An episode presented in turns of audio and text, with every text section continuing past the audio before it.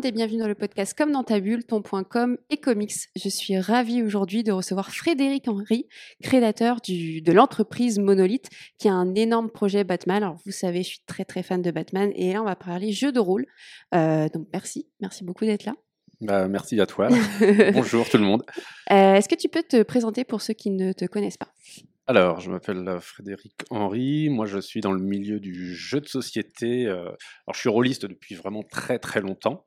Euh, depuis, euh, on va dire, ça fait, euh, ouais, ça fait 30 ans que je suis rôliste. Et sinon, je suis auteur de jeux. J'ai fait pas mal de, enfin, j'ai fait pas mal de jeux, dont j'ai quelques succès, on va dire. Un jeu notamment qui s'appelle Timeline, qui, Mm. voilà, qui s'est très très bien vendu. Et j'ai d'autres jeux. J'ai un jeu qui s'appelle Bâtisseur, qui marche bien aussi. Et j'ai créé Monolith en 2014 euh, autour du projet d'un projet qui était Conan, de faire un très très gros jeu de plateau, à figurines, etc. autour de Conan le barbare. Mm. Et suite à Conan, bah, l'aventure a plutôt bien marché et on a pu, on a acquis la licence Batman pour faire bah, un très gros jeu Batman. C'était en quelle année la licence Batman? Alors ça a été très très long à développer. euh, L'acquisition s'est fait en 2017. Euh, le jeu, non, l'acquisition fait en 2016 même. Le Kickstarter a eu lieu en 2018. On a fait une saison 2 en 2019 et là on fera aussi la saison 3 du coup euh, à l'occasion du jeu de rôle. Ce sera un mixte entre la campagne jeu de rôle et la campagne jeu de plateau. Yes, c'est pour ça qu'on est ici. Euh, comment est né le projet Monolith Est-ce que ça faisait longtemps que tu avais envie de créer quelque chose pour finalement développer des jeux de passion Parce que tu es un, gros amateur de Batman, de Conan, tu es un lecteur de comics aussi. Ou c'était euh, c'était assez, entre guillemets, spontané? Euh, alors, on va dire que c'est l'occasion qui a fait le larron, c'est-à-dire que les, les revenus de Timeline, euh, notamment, puis les revenus des autres jeux en édition classique qu'on trouve en magasin classiquement, euh, sont devenus suffisamment importants pour que je puisse me Mm. faire plaisir en créant euh, ma boîte et que je puisse investir dans des très gros jeux, justement, qui sont des, des jeux plaisir. Enfin, Conan, c'était vraiment un plaisir. Moi, j'étais vraiment. Bah, moi, c'est pareil, j'ai connu euh, le Conan, mais le Conan des comics, Mm. euh, le Conan euh, dessiné par Buscema, etc. Enfin, pour moi, voilà, ça, c'était les noirs et blancs de Conan. Moi, j'étais un très, très, très gros fan de, du film? Non, mais bien sûr, alors le, le- le film, et puis un très gros fan de, de comics en, en général. hein. C'est-à-dire Mm. que je suis pas dans la guerre Marvel ici, hein, moi je lis tout.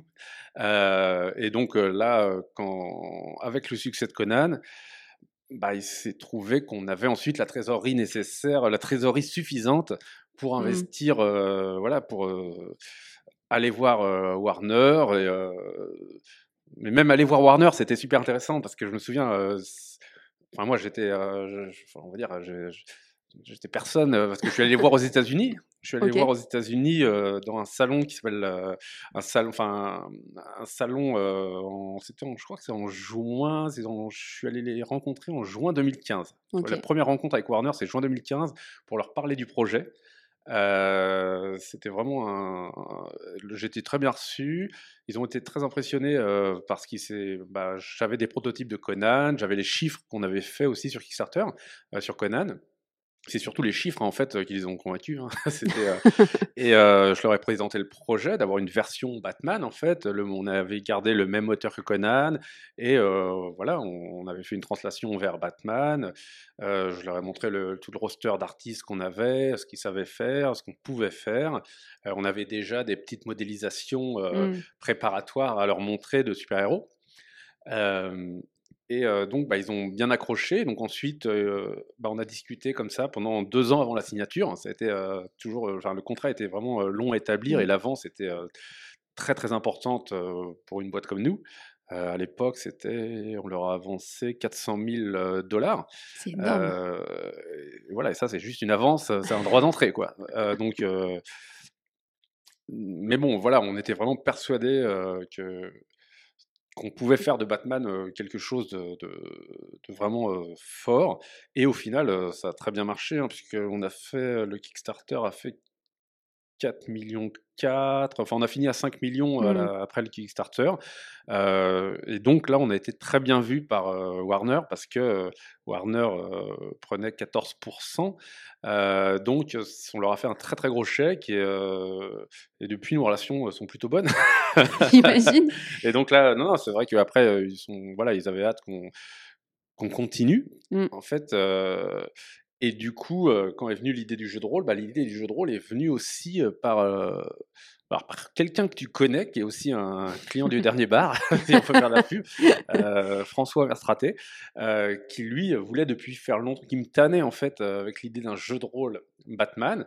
moi, je me posais la question de la faisabilité du jeu, enfin, de la faisabilité du jeu, c'est un peu, alors, c'est un peu prosaïque, hein, mais de la rentabilité possible sur du jeu de rôle. Mmh. sauf qu'il se trouve que sur les dernières années, le milieu du jeu de rôle, il a littéralement explosé explosé dans le bon sens du terme.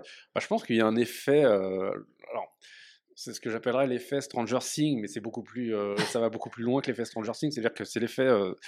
en fait, les gens de ma génération, donc qui ont grandi, bah, qui étaient des, des geeks, on va dire avant l'heure, aujourd'hui, ils arrivent à des postes de, de pouvoir dans des boîtes comme euh, Netflix, Amazon, etc.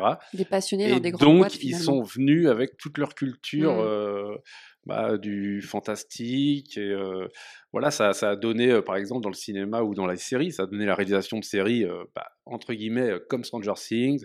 Ça a donné des, bah, voilà, des acteurs qui jouent au jeu de rôle, qui font des actual plays de jeux de rôle. Mmh. Ça a donné bah, des, des, patrons de des patrons de, de boîtes d'entertainment qui sont bah, qui aiment ces univers en fait mmh. tous les l'univers tous les univers on va dire fantastiques science-fiction tout ce qui est ce que j'appellerais culture de l'imaginaire. Et bah, du coup ça ouvre énormément de portes. Nous ça nous a ça nous a bah, ça nous a ouvert des portes. Et du coup bah, comme ces gens-là maintenant sont, bah, voilà, peuvent faire de l'entertainment sur des gros réseaux, bah, ça a propagé la, culture et notamment la culture du jeu de rôle. Et là, on a vu en termes de chiffres, hein, ça a vraiment explosé littéralement dans les cinq dernières années. C'est vraiment c'est notamment l'arrivée de Donjons et Dragons, là, de la dernière version de mmh. Donjons et Dragons, alors qui est un peu plus vieille que ça, hein, mais sur les cinq dernières années, ça, les chiffres ont littéralement explosé. Et il en va de Donjons aussi d'une partie du jeu de rôle. Enfin, c'est simple sur Kickstarter. donc moi, je, voilà, on va dire là où là où est mon marché. Je vois qu'il y a les jeux de rôle qui ont fait plus d'un million. Il y en a eu sept, je crois. Euh, dont 6 l'année dernière. En fait, c'est ah extrêmement concentré. C'est très, euh, extrêmement concentré. Là, il y a une période vraiment très très forte euh, et faste. Et bah, du coup, ça faisait qu'un jeu de rôle Batman, même si ça a un côté très particulier, parce que c'est quand même un, un univers. alors, c'est un univers très fort, mais en même temps, c'est très très marqué, euh, contrairement à un médiéval fantastique mm. euh, très classique qui s'adresse vraiment à tout le monde. Oui, tu as déjà un cadre que tu dois adapter euh, au jeu. En fait, l'univers de, de, Gotham, il est beaucoup beaucoup plus niche. C'est-à-dire que les gens qui s'intéressent à Gotham, ce sont des gens qui sont très intéressés, mais ils sont finalement pas si nombreux que ça. Par mm. exemple, le public chez Marvel, il est beaucoup plus large, mais aussi beaucoup plus euh, casual. À cause des séries, euh, des films, euh, tu penses? Probablement, ouais. Et aussi à cause d'une approche qui est un peu plus, on va dire, qui est moins sombre, je pense. Hmm. alors là, pour le coup, moi, je préfère, parce qu'elle est plus adulte, en fait, je préfère l'approche d'ici, le côté très sombre, parce qu'il a un côté plus adulte, qui, moi, bah, m'intéresse plus. Euh, Marvel, je pense que enfin, l'approche qui a été choisie euh, notamment par Disney, euh, c'est une approche assez, je pense, famille, alors qui en termes de business c'est très très intéressante. Hein. enfin, clairement.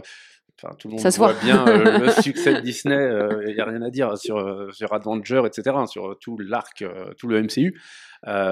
Mais le côté, voilà, le côté plus sombre, notamment de, Gotham, et bah, même quand tu vois sur bah, ce qu'a fait Zack Snyder, enfin sur la version de Zack Snyder. La version longue, oui. Bah, pour le elle est magnifique. Bah, pour le coup, elle est, encore plus sombre que la version initiale, et c'est génial. Enfin, moi, je. Mmh.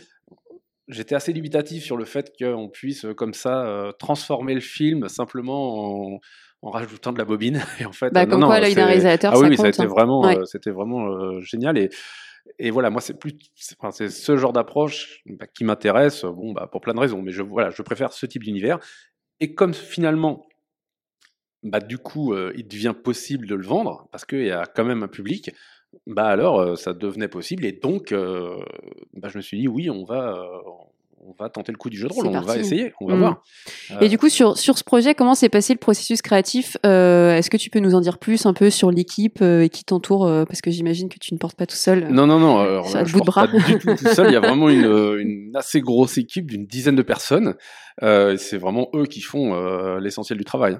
Euh, on a des gens qui sont spécialisés euh, dans l'écriture, euh, là qui Mm. sont vraiment, euh, notamment à l'écriture des scénarios. Euh, On a Olivier Cara, Nicolas Texier. Euh, Nicolas Texier, par exemple, euh, c'est marrant parce qu'il bon, il est dans le jeu de rôle, mais c'est, il est chevalier des arts et des lettres.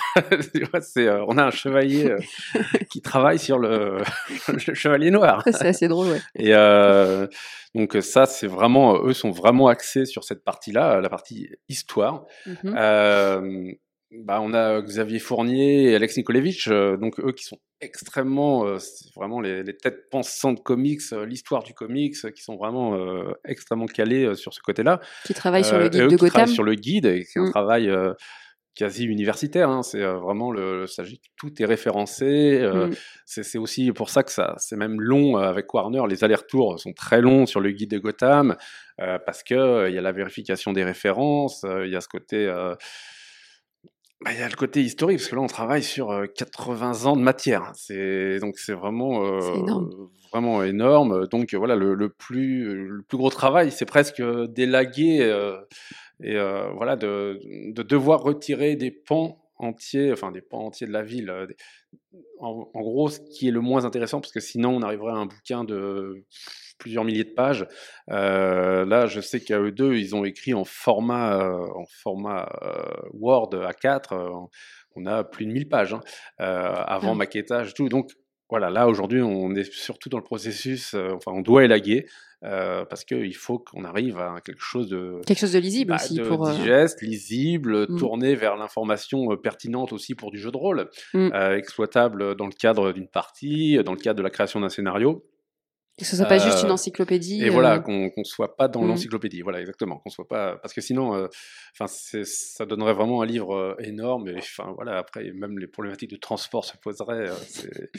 et c'est très, très, très, très long à valider. C'est, voilà, donc il faut aussi que nous, on élague pour aller vers l'information la plus pertinente possible euh, au regard de nous ce qu'on cherche, c'est-à-dire du Mm. jeu de rôle. Euh, voilà. Ça, c'est vraiment euh, la partie, euh, on va dire, la partie euh, guide de Gotham. Et après, il y a tout ce qui est le bouquin de base, ce que j'appelle le bouquin de base, qui est le bouquin de règles, hein, donc qui contient aussi, bien sûr, des informations, des informations qui sont des informations spécifiques à l'univers, mais qui, c'est aussi tout le corpus de règles pour jouer au jeu de rôle, quoi. mm. Et donc là, bah, on a François Verstraté, enfin, on a, on a pas mal de gens aussi qui, ou qui sont complètement dessus, ou qui sont transversales, c'est-à-dire, voilà, qui repassent dessus. Et t'as une belle équipe aussi d'illustrateurs. T'as Ah voulu oui, mettre oui. le paquet Alors, sur euh, ça. euh, voilà, donc là, c'est bah, ton côté fan euh, sur ouais, ce bah, coup la petite nouveauté, donc là d'hier soir, hein, c'est que vient rentrer dans l'équipe Jiménez. Donc ça, c'est Super. voilà, c'est quand même une très bonne chose parce qu'aujourd'hui, bah, on est quand même sur quelqu'un qui est souvent en haut de l'affiche. Qui est doué, Euh, on peut le dire. on a Sean Murphy, donc euh, Sean Murphy, bah euh, voilà, hein, qu'on ne présente pas. Euh, on a Mathieu Laufray, euh, on a Anthony Jean. Euh, Anthony Jean, euh, moi c'est vraiment, euh, il s'est révélé, je trouve, euh, là-dessus. Là, on a montré son écran. Ses euh, derniers dessins sont vraiment, magnifiques. Ouais, c'est vraiment, euh, pour moi c'est. Là, je, je suis vraiment content de, de l'avoir sur le projet. hein. Euh, on a euh, Marini aussi. Euh, donc on a quand même un casting qui est, allez, euh, on n'est pas moitié européen, euh, voilà, on a beaucoup de, on a beaucoup d'Européens, mais on a quand même deux Américains qui sont des noms, vraiment des grands noms. Et on a un San Filippo aussi, euh, alors qui est moins connu du grand public, mais qui est très connu dans le monde du jeu de rôle, qui euh, lui est en train de réaliser la map de Gotham. Ok. Euh, et ça va vraiment être. Enfin voilà, moi je, bah, je peux pas trop en dévoiler, mais j'ai commencé, voilà, j'ai vu pas mal de croquis. Je pense que ça va épater les gens de pouvoir enfin, étaler devant eux une grande map avec tout Gotham et magnifique. Quoi. Enfin, ça mmh. va vraiment être très très bien. On se fait plaisir en fait. Là, on a la chance entre guillemets pour le jeu de rôle. bah là, on a vraiment des, des budgets blockbuster. Hein. Je pense que à part euh, dû à la confiance de Warner comme tu disais euh, bah, et le fait que là euh, on sur les deux premiers projets on y croit beaucoup donc c'est vrai qu'on investit euh, en fait on fait très peu de projets et par contre on investit vraiment des grosses sommes à chaque fois dedans mm. alors c'est un peu un côté à chaque fois ça passe ou ça casse hein. le, jour où ça passera pas ça va être difficile une fois ça n'est pas passé bon ça a été un peu compliqué là on s'est bien redressé depuis mais voilà ça serait, il faut que ça passe euh, mais parce que les investissements en amont euh, sont très très importants, euh, bah, ça fait beaucoup beaucoup de gens à payer. Hein. Mmh. En réalité, sur le projet, si on compte vraiment, si on compte tout, hein, les maquettistes, les traducteurs, etc., on est quasiment sur une cinquantaine de personnes qui ah travaillent dessus. donc tu vois, 50 personnes à payer, ça monte très très vite, mmh. sachant que voilà, tu as les problématiques de licence, bah, les noms que je t'ai cités en illustrateur, bah, ce sont des gens assez chers, hein, c'est euh, forcément. Euh, donc, ouais, donc je, alors je suis confiant, hein, je suis confiant dans le fait que ça va passer, euh, mais voilà, on est sur des, des investissements qui sont très très rarement ceux que tu connais dans le jeu de rôle. Mmh. on est vraiment au-delà. ce genre d'investissement, tu les trouves peut-être sur Donjons et Dragons, mais c'est tout. Enfin, tu, mmh. Et tu l'as dit du coup, euh, donc euh, le prochain projet qui va arriver en mars assez euh, assez vite va se concentrer sur Batman et sur notamment la ville de Gotham. Et il y a, j'ai l'impression une volonté de respecter l'ensemble de, de l'univers batmanien avec les personnages et les artistes présents. Est-ce que il y a quand même des libertés qui sont prises? Comment vous arrivez à, à jongler entre bah, l'aspect jeu de rôle où j'imagine que vous pouvez pas tout reprendre des comics? Alors justement, alors les libertés, euh, on en a euh, finalement, mais malgré tout assez peu. Enfin, c'est-à-dire que on a des libertés contraintes. Voilà, euh, on peut faire entre guillemets ce que l'on veut dans nos histoires, mais il faut que ça respecte vraiment scrupuleusement la licence. C'est-à-dire que ça doit être totalement cohérent avec l'univers. Euh, du coup, est-ce que tu as un exemple Qu'est-ce qui est cohérent dans l'univers de Batman et bah, Des trucs tout bêtes. Enfin, je, on peut pas dans un scénario, je, on va pas faire du Joker un chic type. C'est pas possible. C'est absolument impossible. C'est. Euh, est-ce que Batman tue? Non, évidemment non. Et ça, ça fait partie. Alors voilà, ça c'est une contrainte euh, de système. Enfin voilà, il a un code de l'honneur, il ne tue pas. Euh, on ne, voilà, on Zaz non plus ne sera jamais un chic type. On peut utiliser, on peut faire, euh, voilà, des choses un peu sombre, etc., en utilisant des personnages, parce que moi, pour moi, Zaz, c'est l'un des personnages les plus, le plus hardcore, en fait, euh, du, de Gotham, je trouve.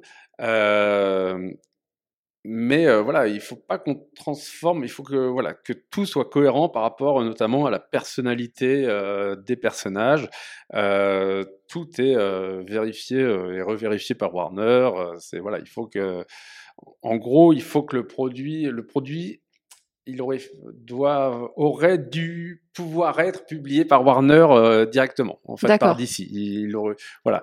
Euh, en gros, euh, il ne faut pas qu'on puisse réellement distinguer ce jeu de rôle d'une voilà, d'une publication qui serait directement celle de mm. DC, parce que voilà, on ne peut pas nous s'approprier les personnages et en faire n'importe quoi. C'est vraiment, voilà, il c'est vraiment très calibré et du coup voilà, on est libre de faire ce qu'on veut, mais il y a cette contrainte très importante de respecter les personnages. Enfin, mmh. Les personnages et même euh, la ville, son architecture. On ne peut pas dessiner n'importe comment Gotham, on ne peut pas représenter, euh, je sais pas, les immeubles de Gotham n'importe comment. Enfin, tout est. Euh, mais je comprends, hein, c'est vraiment important.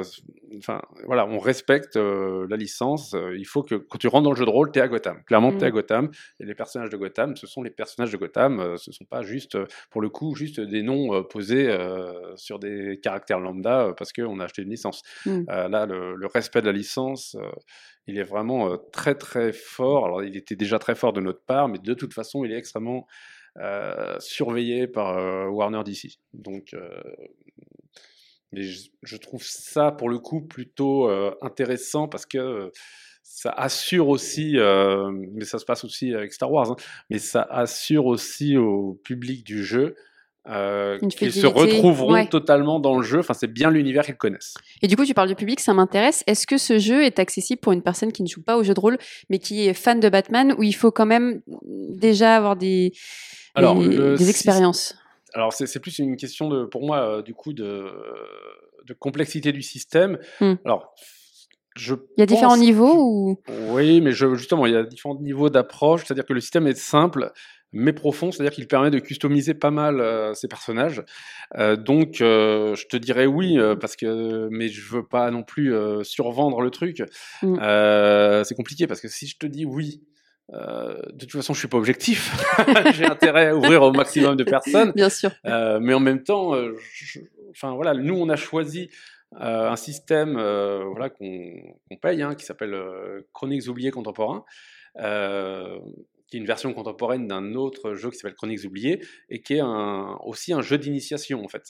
C'est pas un jeu d'initiation, ça a été a au départ un jeu d'initiation qui s'est étoffé par la suite, Euh, mais son caractère de jeu d'initiation il le conserve, c'est-à-dire que ça reste très très euh, comment dire, c'est très abordable. Mhm. Euh, par contre, il y a vraiment matière à aller euh, beaucoup plus loin et à étoffer bah, ces personnages. Enfin, on, on peut, il y a beaucoup de, de couches de, de systèmes si on veut vraiment s'amuser à aller dans le dans l'hyper simulation. Mais en même temps, on peut avoir la première approche est vraiment non, la complexité est très faible pour la première approche. On n'est pas dans un jeu complexe, on est dans un jeu profond. Ok. Ce qui, est, ce qui est différent quand même. Oui. Euh, on va parler un petit peu du fonctionnement, un petit peu de com. Euh, du coup, vous êtes sur Kickst- Kickstarter pour la campagne de financement. Du coup, vous ciblez quand même un public plus américain, on, va Ouais. dire. Euh, pourquoi, pourquoi pas le choix de Ulule, par exemple? Alors nous, on, déjà, on a toujours travaillé sur Kickstarter et c'est un... bah, encore une fois, hein, c'est je vais être très euh, très froid, mais c'est un problème d'argent, un problème de. Non, non, mais enfin, les- tu peux le public qu'on touche nous sur Kickstarter, il est beaucoup beaucoup plus important que sur Ulule. Euh, C'est-à-dire que Ulule, c'est très bien euh, aujourd'hui euh, quand tu Pour des fais des campagnes projets franco-français. Ouais, si t'es vraiment franco-français, nous, il faut savoir que les francophones euh, au sens large, ça ne représente que 15% de notre public. Oui. Et les Français eux-mêmes, ça leur représentait à peu près euh, une dizaine de pourcents. Euh, C'est-à-dire que l'essentiel de notre public, il est, alors, la plus grosse partie, elle est anglo-saxonne, hein, et, et vraiment, le, parmi eux, ce sont vraiment les Américains qui représentent aujourd'hui, enfin sur un jeu comme Batman, j'estime que les Américains représenteront plus de la moitié du public. De toute façon, euh, notamment parce qu'on est sur du jeu de rôle, donc euh, bah, un jeu à texte, euh, et que y aura une version française et une version anglaise, euh, bon, bah, il est assez évident que ça va se polariser entre euh, les francophones et les américains, et Mm. les anglophones plutôt, et qu'il y aura assez peu d'espagnols, euh, assez peu d'allemands, euh, etc., etc. Encore que les Allemands euh, parlent très bien anglais, lire anglais, ouais, donc ouais. euh, Ou c'est vrai que sur les dernières campagnes, en fait, à chaque fois, on a quand même beaucoup d'Allemands, euh, même quand on vend le jeu en anglais. Euh, mais voilà, donc euh, Ulule, non, non, c'était pas envisageable parce que, encore une fois, euh, on peut pas, nous, euh, ne pas, euh, enfin, se fermer au public français. euh, au seul public français, euh, bah, pour des raisons d'investissement, enfin, il y aurait une Bien sûr. décorrélation trop importante entre ce qu'on a investi et le marché. Vous avez fait appel pour le projet au Comité des Comics, qu'on connaît bien, à Maillard aussi, qui est un, gros spécialiste de jeux de rôle. Euh, Est-ce que votre communication passe aussi via ces personnalités qui travaillent sur le projet? Oui. Euh, là, c'est vrai que c'est essentiellement Maillard désormais. Mm. Euh, parce que, bah, notamment, euh, voilà, il s'est beaucoup investi dans le projet. Il a beaucoup, là, enfin, il a fait beaucoup d'actual play. il fait beaucoup, vraiment. alors, je connaissais un peu Maillard, évidemment. Enfin, je le connaissais. J'avais déjà travaillé avec lui sur le sur Batman, notamment en 2017. Euh, donc je savais que voilà, je savais ce qu'il savait faire, mais j'ai été vraiment euh, très impressionné sur ce qu'il savait faire en termes de jeu de rôle. C'est-à-dire que je comprenais pas jusqu'à regarder les parties là euh, qu'il a fait de Batman l'intérêt de l'actual play, de regarder des gens jouer. Et en fait, j'ai trouvé ça vraiment bien. Tu vas te mettre sur Twitch maintenant. bah, franchement, avec des. Non, mais avec des. Là, les. Les gens qui jouent, euh, je pense, enfin, ou les comédiens même qui jouent, parce qu'il y a même des, ils font des voix. euh, Ouais, complètement. voilà, c'est Captain Popcorn euh, qui joue Gordon, euh, qui prend la voix de Gordon, etc. Enfin, c'est, euh, j'ai trouvé ça super plaisant en fait. Enfin, vraiment, euh, j'étais étonné. C'est euh, très cool à regarder, ouais. bah ouais, je, voilà, c'était euh, pour moi assez inattendu. Je pensais pas que ça pouvait être sympa de regarder les gens jouer. Et en fait, euh, bah si, si, je comprends mieux maintenant le succès des actual plays en fait. Euh, alors que j'étais vraiment euh, avant. Euh, donc voilà, mais puis, euh, alors, on va dire que c'est ce qui fait que euh, on peut avoir une surprise, une bonne surprise aussi en termes de nombre de Français, parce que je pense que hum, ça peut, enfin voilà, ça peut aller bien au-delà de notre public habituel. Oui. Parce que nous, on est sur un public habituel pour les jeux de plateau. qui est globalement plus âgé que le public de Maillard et euh, qui est extrêmement euh, spécifique. Ce sont, enfin, ce sont des gens euh, très diplômés, à grands Très aguerris au jeu de rôle aussi. euh, euh, alors sur le jeu de plateau justement, mais là je pense que les- oui. et alors, et, mais qui sont des rôlistes, on va dire de la première heure. Et euh, là, je pense que avec Maillard, euh, ben, on peut toucher une population qu'on touchait pas spécialement avant et euh, qui peut qui peut là voir euh, l'intérêt euh, sur le vraiment euh, du jeu de rôle Batman. Mm. Euh, donc voilà, ça va être une, ça, ça va être très très intéressant pour moi de regarder aussi qui on touche parce que voilà, on a un peu des, des outils avec Kickstarter pour savoir d'où viennent les gens, de quel pays ils viennent. Après, on peut nous afficher, euh, on peut faire des, envoyer à nos à nos backers, nos pledgers, euh, bah, des questionnaires pour savoir un peu qui, euh, en gros, qui s'intéresse à nos produits. Et euh, voilà, moi ça, ça Des outils analytiques, euh, Ouais, comme sur les réseaux parce que sociaux. euh, là, je pense que c'est l'occasion justement de s'ouvrir euh, à un nouveau public euh, qui n'était pas le public de nos jeux de plateau jusqu'alors. Ok. Euh, on va voir, on va voir si c'est possible.